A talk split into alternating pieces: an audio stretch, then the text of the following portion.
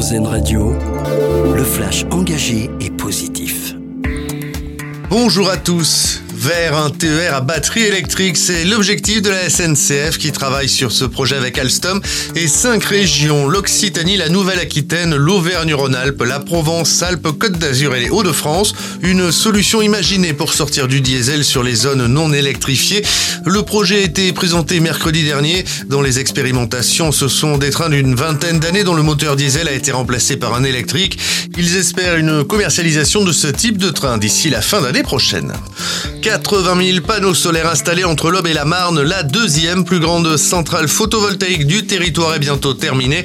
Le site qui pourra produire 42 MW crête. Surtout, le projet fait office de modèle dans la reconversion de sites pollués pour en faire une zone de production d'énergie puisqu'il est installé sur l'ancien aérodrome militaire de Romilly-sur-Seine, laissé vacant. Une nouvelle application pour l'intelligence artificielle. Elle a permis de déchiffrer partiellement un papyrus vieux de 2000 ans. Un projet mené par un professeur d'université aux États-Unis, un étudiant en informatique. L'enseignant s'est spécialisé dans le déchiffrage de documents trop fragiles pour être déroulés depuis 20 ans.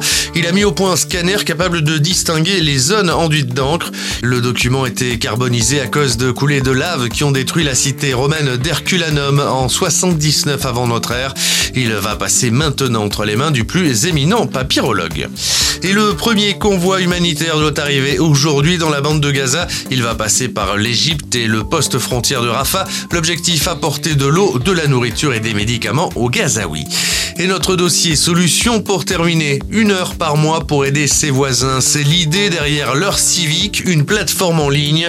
Un projet né dans le 17e arrondissement de Paris pendant le confinement et qui depuis a essaimé dans le reste du pays. Il s'agit de renforcer les liens en donnant de son temps pour aider un voisin, pour des courses ou des petits travaux. Un dossier à retrouver en intégralité sur rzn.fr. Très bonne matinée à l'écoute d'RZN Radio. D'écouter le flash engagé et positif d'RZN Radio. Nous, on choisit le verre à moitié plein.